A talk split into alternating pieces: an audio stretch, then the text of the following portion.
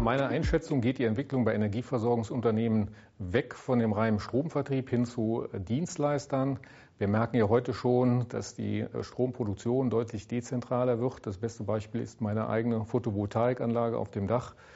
Und dieser Weg vom Stromvertrieb zum Dienstleister ist aber auch eine Chance für Energieversorgungsunternehmen, kundenorientierte Lösungen zu finden im Bereich Energieberatung, Energieeffizienz. Hier sei das Stichwort Smart Home erwähnt und letztendlich natürlich auch in der Energieproduktion, sprich Photovoltaikanlagen oder kleine BHKWs.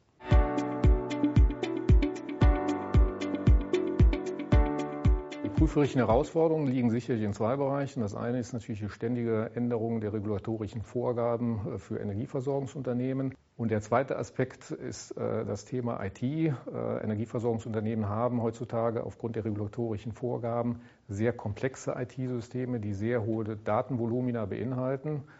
Und diesen begegnen wir mit eigenen IT-Tools, setzen hier Massendatenanalysen ein, mithilfe dessen wir zellpunktscharf uns Prozesse angucken, Prozesse der Ablesung, der Abrechnung, der Faktorierung und letztendlich nutzen diese Daten, um eine Einschätzung abzugeben über die Unternehmensprozesse und geben aber auch diese Einschätzung gerne unsere Mandanten weiter, um ihnen zu zeigen, wo er mit seinen einzelnen Prozessen im Unternehmen steht.